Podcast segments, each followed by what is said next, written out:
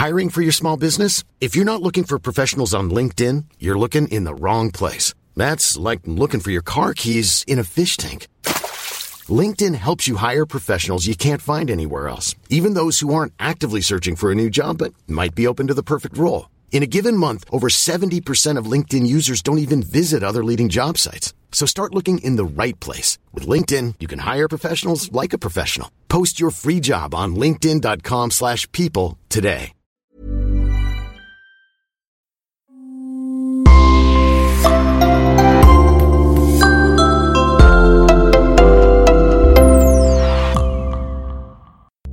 Bonjour et bienvenue à tous. Une jeune Anglaise est retrouvée assassinée dans une petite commune française. Qui a bien pu commettre ce crime atroce? L'histoire que nous allons vous raconter aujourd'hui est celle de Janet Marshall, une citoyenne britannique qui a été tuée à la chaussée Tirancourt, près d'Amiens.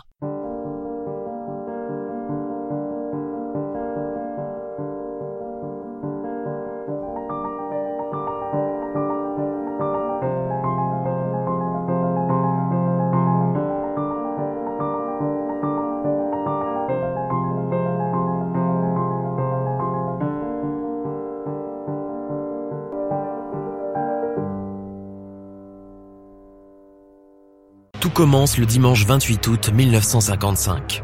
En pleine vacances d'été, à 15 km d'Amiens, dans la Somme, à la limite des communes de la chaussée Tirancourt et Bellois-sur-Somme, au lieu dit le chemin des Bruyasses, trois jeunes gens s'amusent près des fourrés. Ils jouent à cache-cache. En riant, une gamine rentre dans un des fourrés à proximité et soudain on l'entend hurler ⁇ Venez vite !⁇ Au milieu des ronces et des orties, gît le corps sans vie d'une femme à moitié dévêtue on prévient immédiatement les gendarmes. Ils découvrent aussi la morte dans le buisson.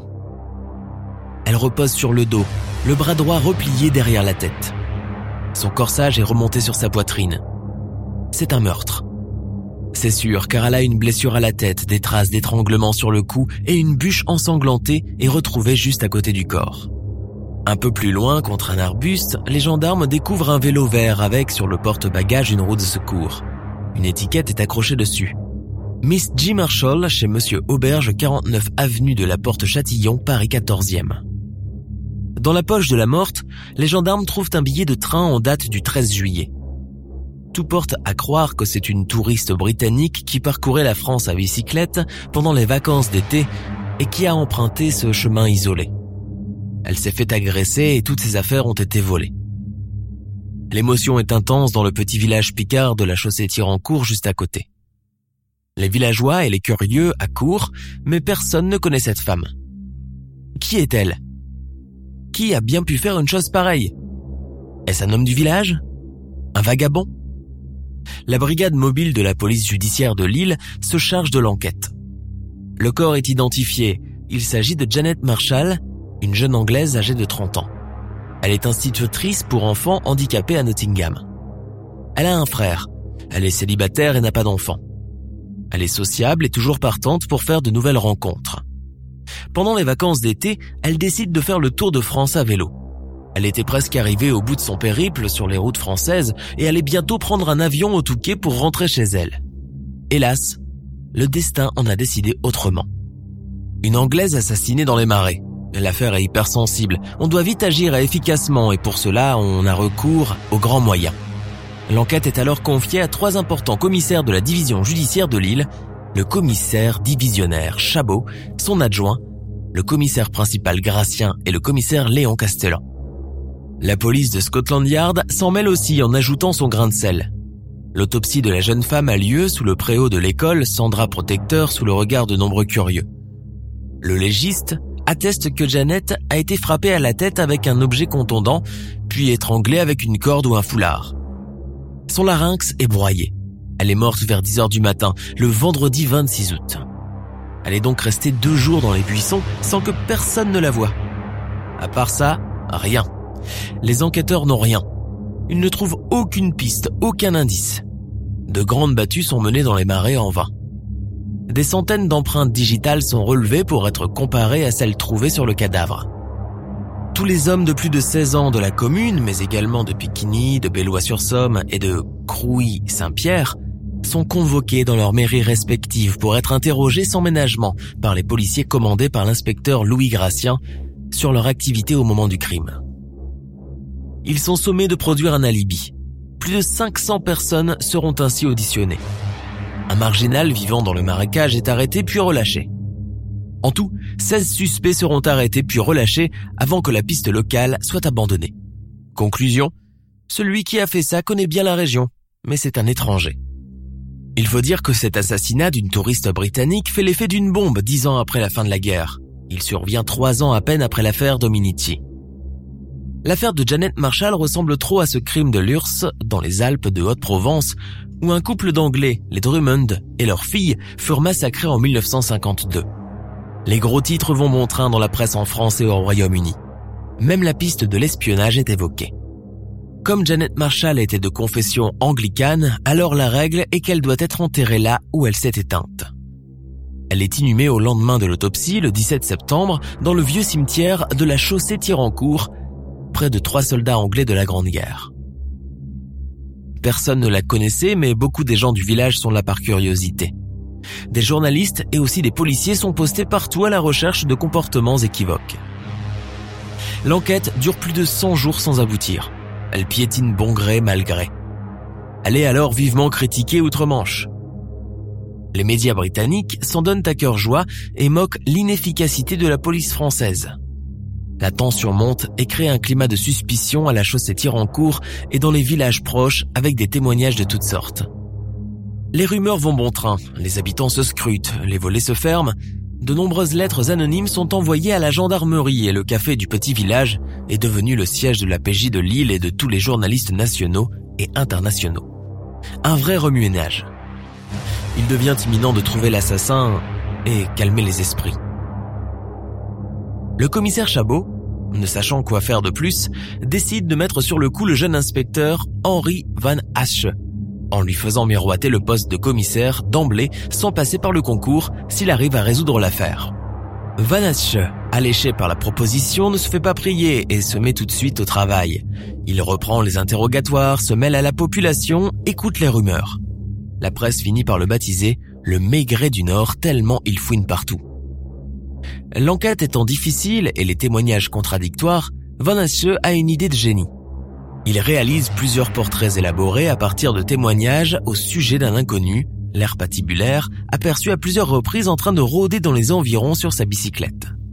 Il découpe ces portraits en trois parties pour ensuite les rassembler selon des combinaisons multiples. Une première en France et dans le monde entier. Plusieurs hommes répondant au signalement sont arrêtés dans tout le nord de la France puis innocentés. Mais ces éléments contribuent à la confection du portrait robot du meurtrier. Les policiers lillois comparent le portrait robot aux photographies anthropométriques conservées dans le sommier de la police judiciaire. Un voleur de bicyclette semble correspondre. Par ailleurs, un gardien de prison signale la ressemblance du portrait robot avec le visage d'un détenu qui avait été écroué dans la prison de Meaux. Au bout de quelques mois, Van et ses collègues établissent le lien entre le meurtre de Janet Marshall et un vélomoteur volé retrouvé tout près. Quelque temps plus tard, après un accident en région parisienne, un homme prend la fuite en abandonnant un autre vélomoteur volé. Il a à la main gauche trois doigts en moins, détail donné par plusieurs témoins. Il s'agit de Robert Avril, un vagabond de 43 ans précédemment condamné pour viol et sorti de prison en juillet 1955, soit juste avant le meurtre de Janet Marshall. Dans son dossier criminel, la photo anthropométrique ressemble comme deux gouttes d'eau au portrait robot. Est-ce un récidiviste? C'est ce qu'il va falloir prouver. Au mois de janvier 1956, Robert Avril est appréhendé chez sa sœur à Sucy-en-Brie. La police fouille la maison de fond en comble et retrouve l'appareil photo de Janet Marshall posé négligemment sur la table du salon. Plus aucun doute, c'est lui le meurtrier. Arrêté le 7 janvier 1956, il se réfugie dès le début dans un mutisme accablant. C'est un rustre qui ne lâche rien. Durant cinq jours et cinq nuits, Henri Van Hache l'interroge. Au début, Robert Avril nie l'assassinat, puis finit par avouer racontant qu'il a étranglé l'institutrice parce qu'elle a refusé ses avances et lui a résisté. Le 2 mai 1958, le procès s'ouvre dans la cour d'assises d'Amiens, trois ans après le meurtre de Janet Marshall. des experts psychiatres, dont le célèbre psychiatre Heyer, sont appelés à la barre. Ils le déclarent unanimement comme un homme normal, responsable de ses actes. Ils le présentent sous un portrait visuel peu flatteur. Un bonhomme avec des yeux vifs enfoncés sous un front dégarni, aux joues ravinées et comme sillonné de balafres, aux allures de rustre et de brute. Un incorrigible vagabond aux instincts pervers un dangereux récidiviste du viol, multipliant ses attentats contre les femmes seules et roulant à bicyclette. Un homme des bois guettant sa proie comme un loup affamé au détour d'un sentier. Un monstre assommant et étranglant cette jeune touriste anglaise qu'il avait surpris isolée dans un chemin ombreux et dont il avait voulu abuser. Robert Avril a vécu une enfance misérable et une vie adulte tout aussi médiocre. Il fait partie de cet univers de la pauvreté rurale, à la lisière des communautés et des villages, n'ayant comme seule attache qu'une sœur au domicile de laquelle il fut arrêté. Il se déplace sur des vélos volés, portant une grosse veste de velours côtelé, un béret enfoncé jusqu'aux oreilles et une besace sur l'épaule.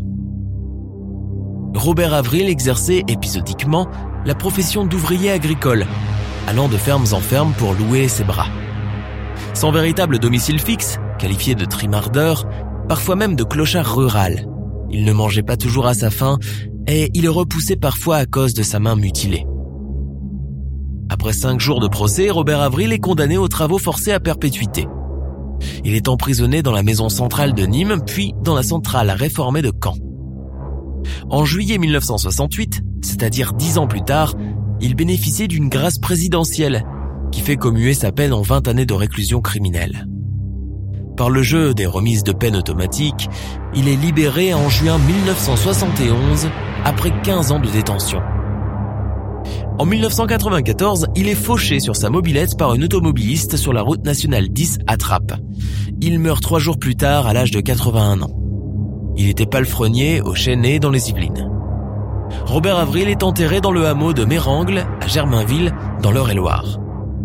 À l'issue de cette affaire, la police française sort avec les honneurs. Non seulement elle confond le coupable, mais elle invente au passage la technique du portrait robot utilisée encore aujourd'hui par les enquêteurs du monde entier. Aujourd'hui, le village de la chaussée Tirancourt a retrouvé sa sérénité. Mais tous les habitants auront toujours une pensée pour cette jeune institutrice anglaise dont la vie s'est achevée près de chez eux. L'anniversaire de la mort de Janet Marshall est honoré comme il se doit chaque année et on ne manque pas à l'occasion de chanter la Marseillaise, et God Save the Queen sur la tombe de cette jeune Anglaise, tragiquement disparue depuis maintenant plus de 60 ans. Nous sommes à la fin de notre émission du jour. N'hésitez pas à écouter les autres émissions du podcast et à prendre 5 secondes pour nous laisser un 5 étoiles sur iTunes. C'est vraiment très important pour nous. Vous pouvez aussi vous abonner pour ne pas rater les prochains épisodes et nous suivre sur Facebook pour nous en proposer de nouveaux. Merci et à bientôt.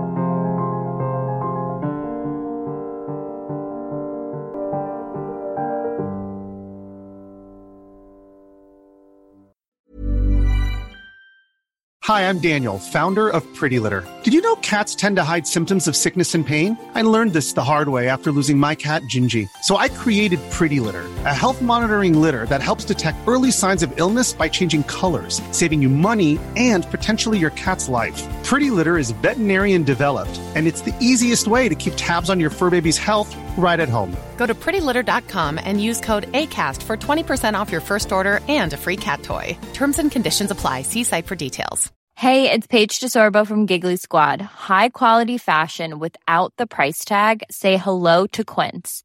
I'm snagging high-end essentials like cozy cashmere sweaters, sleek leather jackets, fine jewelry, and so much more. With Quince being 50 to 80% less than similar brands. And they partner with factories that prioritize safe, ethical, and responsible manufacturing. I love that. Luxury quality within reach. Go to quince.com slash style to get free shipping and 365 day returns on your next order. Quince.com slash style.